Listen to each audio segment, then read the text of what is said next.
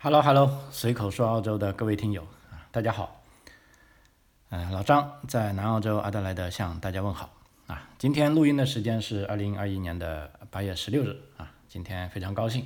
啊，因为有一个朋友的家庭啊将会出现翻天覆地的变化啊。这也是我这个随口说澳洲的一位听友啊，他做这个 GTI 啊全球啊专门人才的这个叫全球高端人才签证嘛哈。交给我做啊，做了差不多三个月不到啊，就下签了啊，非常非常高兴啊，因为他之前也听我的节目啊，就对自己到底适不适合不太确定啊，经过我们仔细的谈论之后，我还是鼓励他做啊，哎呀，真的是非常高兴啊，所以这一段时间节目老是被下架、被封号，搞得我都很不开心啊，但是一旦有啊，这些听友或者说现在有这些商业客户啊，他的这个签证下签啊，尤其是老张帮了他们的忙的啊，那听到这个消息总让我非常兴奋啊，甚至就感觉要打鸡血一样啊。今天八月十六日啊，虽然世界上也发生了很多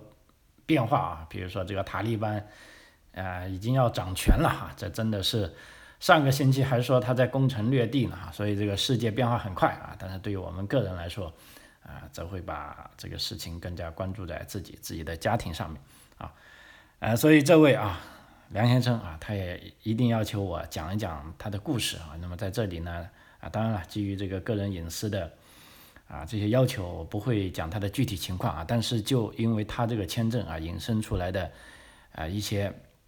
呃疑问啊，包括现在尤其是在中国大陆境内的朋友啊，因为还是很多人想出来的。啊，但很遗憾，一方面这个移民政策的变化多端，另一方面主要就是国境的关闭啊。那么对大部分签证啊，尤其是移民签证，澳大利亚政府都是倾向于这个啊，在澳大利亚境内的人优先申请啊。但是今天下的这个 GTI 呢，可以说是不限在澳大利亚境内还是在境外啊。比如这个梁先生，他就是在中国境内的啊，他拿到了 PR。啊，而且这条他而且是以这个管理的岗位拿到 PR，因为之前一说起技术移民啊，我们这些包括企业的高管啊，包括一些读文科的朋友啊，总觉得那些啊要有技术啊，无论你是工程师啊，啊甚至是个啊建筑工人呢，你都要有一技之长啊，那才算算技术啊。其实这个呢是有点狭隘的理解了澳大利亚技术移民的这个范畴了啊。啊，因为这个啊，梁先生啊，他的案例就非常经典的揭示了啊，什么叫技术？就包括澳大利亚政府近来一直都呐喊的，就是说，你如果在大公司做过中高层的管理，如果做过一些大型项目的管理，那你也是澳大利亚非常渴望的这个技术性人才。那么澳大利亚政府也是非常欢迎你移居到澳大利亚啊。所以今天我就跟大家再。啊，讲一讲这个啊，全名叫 GTI 的这个哈啊，全球高端人才签证啊的一些申请的注意要点，跟尤尤其是一些啊咱们国内的朋友有时会忽略的地方哈啊，我们知道啊，这个 GTI 呢就。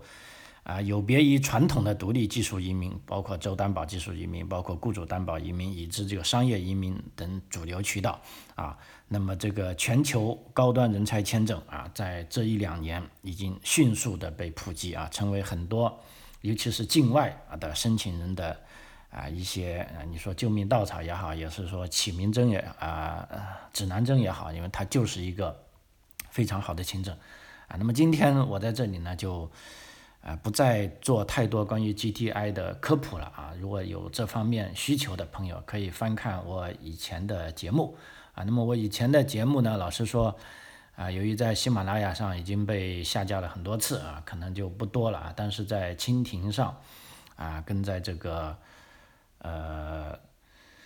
荔枝上啊还有部分，那么完整的新的节目呢，以后都在这个境外的平台，在 Sound On 这个平台上。那国内的朋友可能要啊翻墙才能听见啊。那么在这里有不便之处呢，还请多多包涵啊。我也没办法，就像在评论区有的朋友说，哎，老张你不要玩躲猫猫，怎么你的节目都不见了？啊，在这里呢，我要郑重的跟你们说一句啊，这啊真的不是我在玩躲猫猫啊，是这个啊国内的这个平台。啊，把我的节目都下架了，而且没有任何道理的下架啊封号啊。现在你们看我的节目后面有随口说澳洲，有的是 V 五或者 V 六，也就是说前一二三四啊这个专辑都完全被下架了啊。老实说我也很伤心，而且也损失很大啊。关键是那么差不多近五百期节目就这样没了啊，也没有个说法啊。所以只有经历过了这些东西，你才会觉得啊言论自由的这个可贵啊，这也。让我树立更强的信念，就是说帮助想去追寻自由的人们啊，给他们啊付出啊助一一臂之力啊。OK，那这个其他不多讲啊，我们还是回到这个 GTI 这里啊。GTI 呢可以算啊，你可以把它啊 GTI 嘛，我就讲简称了啊，Global Talent Independent 啊，就中文叫全球高端人才签证。啊，GTI 可以看作是这个幺八九高端的啊，这个独立技术移民啊，它是要求新申请人能证明自己拥有国际认可的专业水平以及杰出的专业成就，并且能证明自己对澳洲的贡献啊，证明自己有能力在澳洲找到合适的工作，并且能够达到高收入标准的前提下，那这时候呢，你只要被澳洲同行业的顶尖人才提名后。一旦获得这个澳大利亚政府的批准，即可申请这个 GTI 签证，而且 GTI 呢，它是一步到位的 PR 啊，它不需要你再去考英文了，而且也是一家人一起拿到签证的。比如说这个梁先生，他就是啊夫妻两人再加一个孩子啊，非常啊非常幸福，按照他的话来说哈啊，可以说目前啊这个移民局官网上。他的这个承诺对 GTI 签证审理周期呢，可以说最短的只需要六十二天。那我们这次三个月呢，也算是非常非常快了啊！就也有赖于我们这个团队啊，跟梁先生的配合啊，就是说这个资料准备的非常啊的恰到好处啊，不多也不少啊。再注意啊，有的尤其是。啊，境外的朋友啊，就觉得递资料的时候越多越好，其实不一定的啊。这个资料你一定要恰到好处，因为太多的资料啊，反而有时候会给移民局啊官员在看的时候，他们会找到啊不匹配的地方。那这时候呢，你又要去解释啊，甚至太多的资料，至少在看的时候就要花更多的时间啊，所以要恰到好处啊，这个非常关键。啊，那么刚才讲了，不止这个移民 GTI 签证的审批速度快，第二个呢，它签证的这个配额也高。啊，在二零二一年到二零二二年分配给 GTI 项目的移民配额一共是高达一万五千个。啊，那么这一万五千个呢，不需要再跟幺八九啊、幺九零啊、啊四九幺啊、啊甚至幺八八这类申请人，等于说千军万马抢过独木桥啊。那么，所以在这里的时候呢，有朋友问，那这么好，按照以前他们的说法呢，是不是读个博士就可以了呢？啊，事实上不一定啊，因为今天，啊，按照这个移民局官网上呢，只要你够杰出啊，甚至本科都可以。就像今天我们这个 case 啊，这个梁先生他就是 master 啊，硕士毕业，但已经是可以了啊。但在说好消息之前呢，我们也跟大家分析一下数据啊。目前在移民局官网上可以看到啊，这个获约率并不是很乐观。啊，那么它的这个原因何在呢？啊，因为我们看到有数据统计啊，在二零幺九年到二零二零财年的这个 EOI 的 GTI 的 EOI 哈，活跃率为百分之五十八点四啊，就刚刚超过一半。那么到二零二零二零二零到二零二一财年 EOI 的活跃率呢，就降到百分之四十二点八，也就是说有一半以上的 GTI 的意向申请人连递签证的门槛都没有达到，就被迫。啊，退出签证啊的申请了啊，这个就啊，的确是有点遗憾啊。而且按照我们自己的体验跟同行的这个交流啊，最近几个月递交这 UI 意向申请的朋友，也已经感受到 GTI 项目呈现出这个门槛有提升的趋势啊。其中有一个要点呢，就啊非常明确的，就是说最为突出的，则是对申请人这个呃他的这个。就等于说，究竟算不算国际知名人才这个能力的明确要求啊？所以这个呃 GTI 呢啊，并不说它这个呃，你一定按照它的这个标准，因为标准呢是一个最低的啊这个能力啊，但是你一定要知道移民局它更看重的是什么啊？它会从哪方面来判断这些材料的啊轻重缓急啊。譬如说我这边有个数据啊，在二零二零年的七月到二零二一年的四月期间，邀请的 EUI 的数量为一千四百四十七人啊，其中达到这个高薪收入啊，高薪收入呢，就是说移民局要求你的应该有。能力在澳洲获得这么高的薪水，或者你现在在你的所在国家已经获得这个薪水，比如说上个财年是十五万三千六百澳元，这个财年呢是十五万八千五百澳元，啊，所以说呢，这个一定就等于说，并没有说你一定要达到，但是你要有证据能证明你可以达到啊，所以 GTI 这个签证的申请呢，对申请人他的这个薪资能力。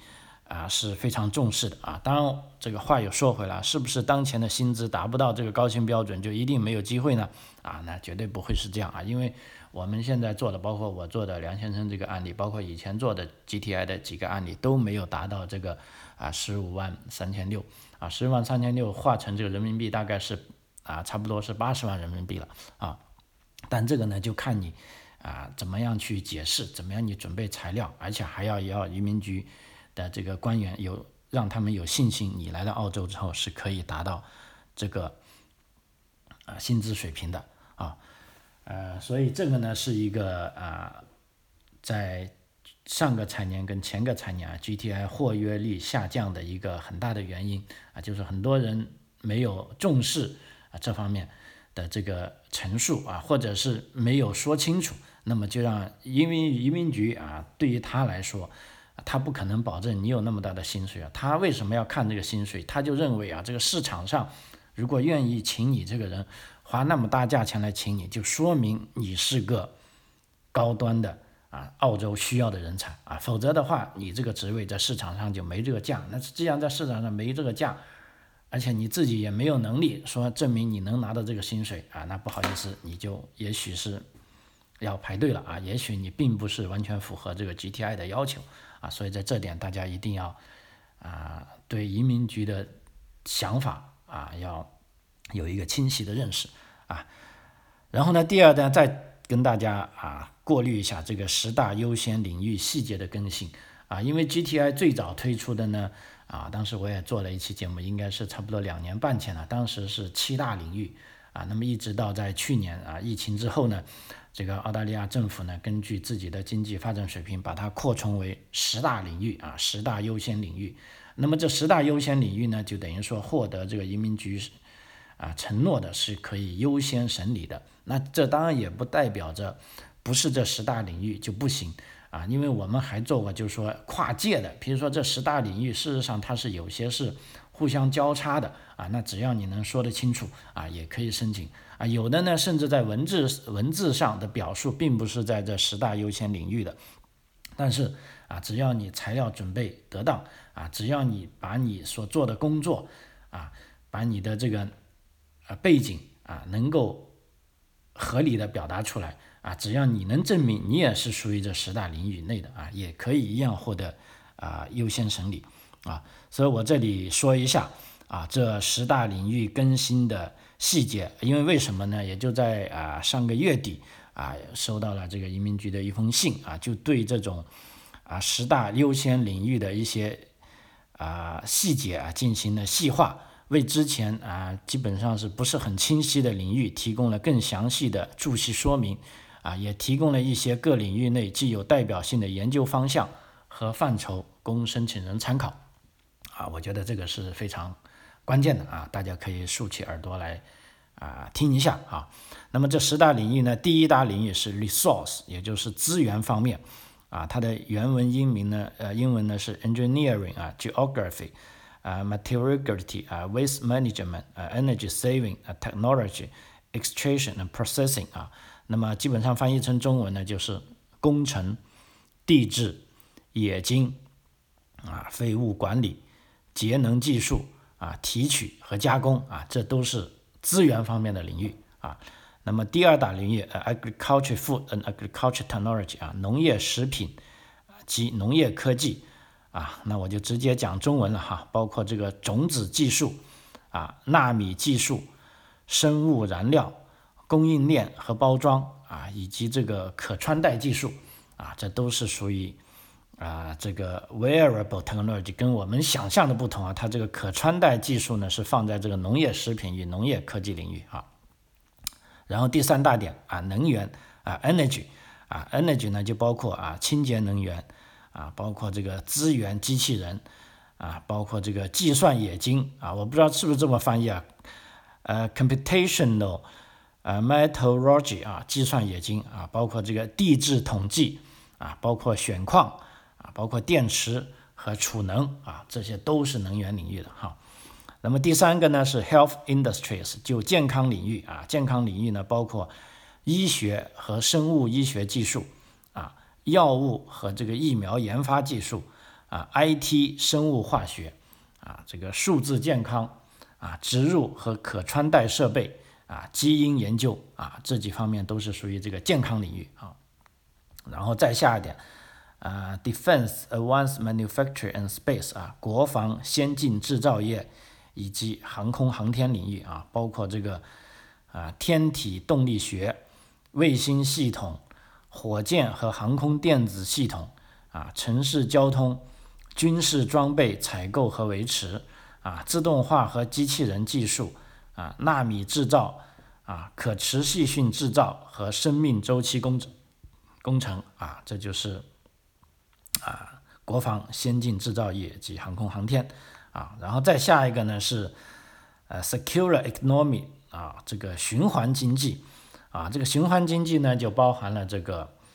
啊，生物能源啊，可持续生产啊，回收啊，废物处理、垃圾发电技术啊，排放技术、生态可持续制造啊，这个就是循环经济啊，在下面呢是数字科技。啊，数字科技这个大家可能就比较理解了，而且是大家都比较认定的啊，而且这个的确是全世界都在往这方面发展这个科技，而且这个数字科技呢，就目前啊，当然待会我会讲啊，在这个邀请上呢是邀请数量最多的哈，它包含了这个呃量子计算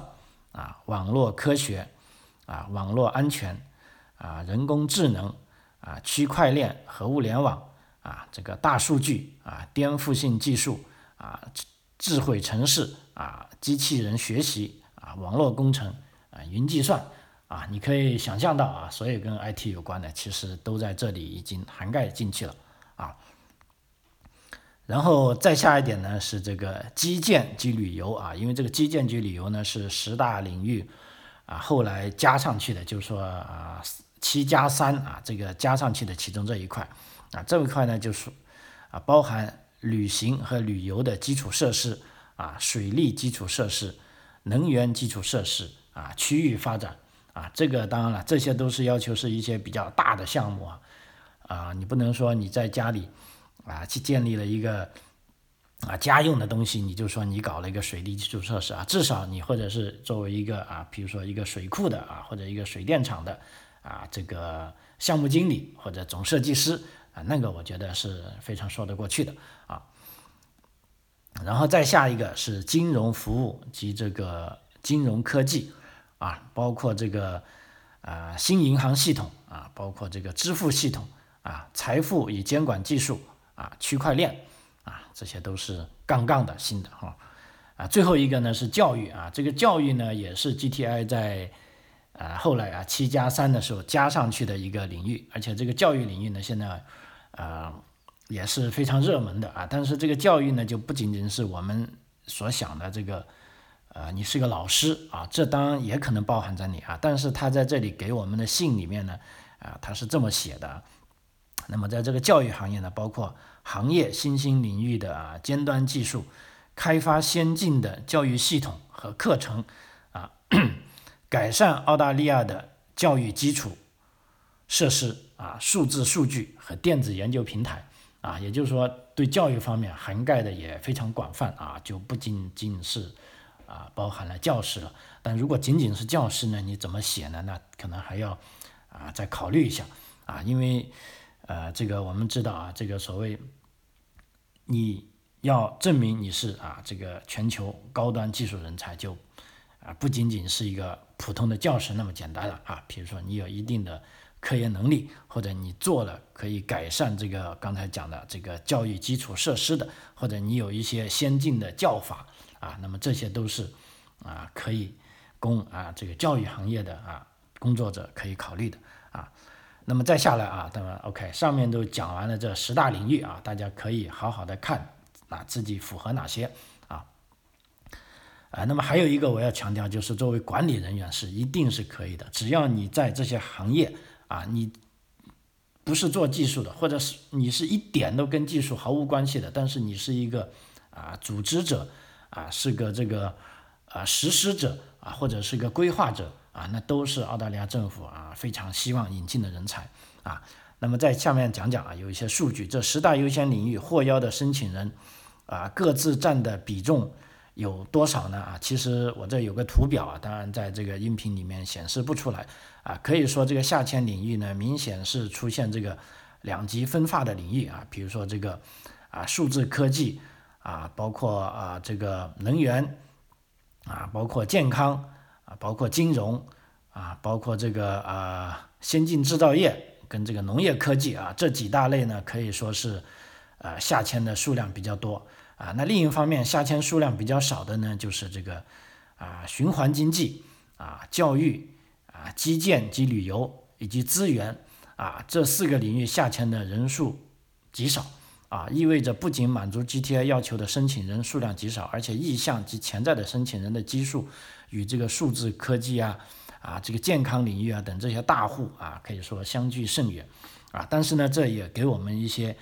啊，遐想的空间啊，因为呢，我刚才讲的这四个下签比较少的领域，这也恰恰是澳洲未来经济复苏的关键所在啊，甚至要让高澳洲的经济更上一层楼而不可或缺的这些领域啊。如果啊，咱们的听众啊，你正好是处于这些领域内的，那么你大可以这样乐观的想，那你不仅面临的是竞争相对较少。而且在处理得当啊，说不定会有这个啊非常意外的惊喜啊啊，所以这个是非常关键的啊。那么这里呢有一个朋友问啊，除了 HD，除了就说博士之外，还有什么人申请这个啊 GTI 啊？这里呢我就要也在这边就啊所谓的一个重点问题要突出来讲一下啊，因为除了传统的我们知道博士的申请人或者十大。领域常规的申请人之外呢，有一类属于目前被忽略了，但却非常有十足竞争力的潜在申请人啊，这也是啊我做的这一个啊梁先生的 case 所给的我的一些啊启发啊，也是他想让我在这里跟大家啊分享的一些东西，因为按照他的说法，他身边有很多这些的朋友啊，就工作了二三十年了啊，真的是很想出来，而且呢。一看到这个技术移民，这个头皮就发麻啊！他没有去往下做的，那那在这里呢，就啊非常啊，他觉得非常有必要跟大家分享一下，就说这一类有非常大的竞争力的潜在人呢，就是说是具有一定成就背景的啊企业高管啊，因为不知道是啊这个中英文的翻译互。的这原因呢，这个 GTI 呢很容易啊给人感觉产生一种啊不明觉厉啊敬而远之的距离感，认为只有学术成就达到相当的水平才有资格递交申请啊，其实不然的哈，并不是只有隶属十大领域的申请人才能申请啊，GTI 是个面向全领域开放的项目啊，我刚才也一个劲的讲了，十大领域只是具有一定的。优先级别而已，就说优先处理的十大领域啊，即便你不是这优先处理的十大领域啊，你也可以申请啊。所以实际上很多企业的这个管理人员自身都没有认识到他们申请 GTI 的优势所在啊。那么在这里呢，我们可以对比一下 GTI 的要求啊，比如说第一，申请人所处的领域需要满足要求啊，那么 GTI 呢是面向。全领域开放，也就是说商业管理啊是可以接受的。第二，申请人需要被提名啊，同领域的澳洲企业高管满足一定条件后就可以提名啊，这个其实也不难啊。第三，申请人需要证明有能力在澳洲达到我们刚才讲的高薪标准，就是说今年呢是十五万啊三千八我再看一下啊，就上一财年呢是十五万啊三千六，对，这一财年是十五万八千五五百澳元啊。其实这个对这个商业管理来说呢，一点都不难啊。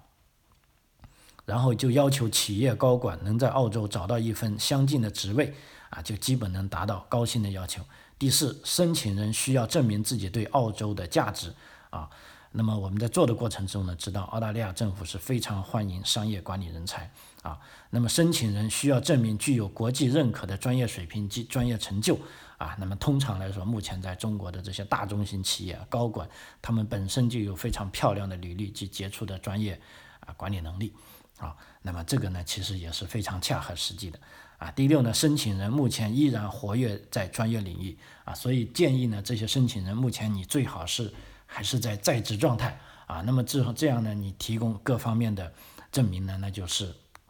啊非常非常好了啊啊，所以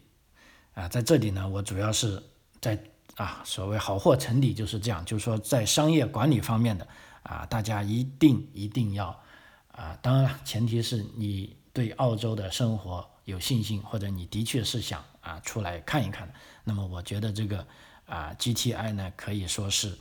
啊，非常啊，非常值得去做的啊。那么节目最后呢，我就再跟大家啊稍微分享一下这个梁先生的这个 case。那基于这个个人隐私的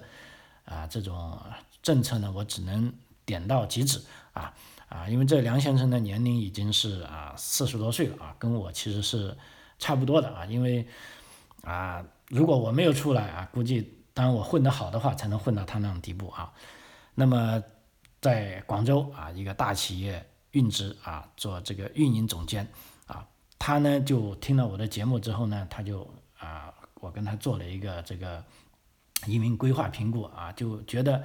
啊，他的这个履历是很好，但是如果做这个技术移民呢，第一啊，他说实在太忙了啊，也没有时间去考试啊，第二呢，就是说自己离做技术已经很长一段时间了，目前都是做这种商业管理啊，觉得这个。啊，你就很难去获得这个啊所谓的职业评估啊，那么的确是啊，那么这时候呢，我就觉得啊，既然你是做这方面这个制造业的，那就不妨啊啊走这个 G G T I，那么所以呢，因为它属于这个领域呢，也是属于这个啊跨国公司啊，在中国的这种中高层啊，作为企业运营呢，它是没有问题的啊，那么提提名人呢啊，这个不难啊，因为本身啊他们。公司也在澳洲有一些业务，虽然不大，那通过啊我们在本地的这个啊关系客户关系网络呢啊也很容易的就帮这位朋友啊找到了啊上市公司的高管啊作为他的这个提名人啊目前他的薪水呢啊基本上是达到了啊因为啊他实际拿到的不多，但是他还包括其他的奖励呢就已经类似达到了，然后我们又向移民局专门写了一封信，就说目前。啊，中国的这种经济发展水平，以及他这种拿到目前这种薪水，那么再跟澳洲的一对比呢，基本上是相近了啊。这个也就说是非常呃要紧的一刻啊，就证明了他的这个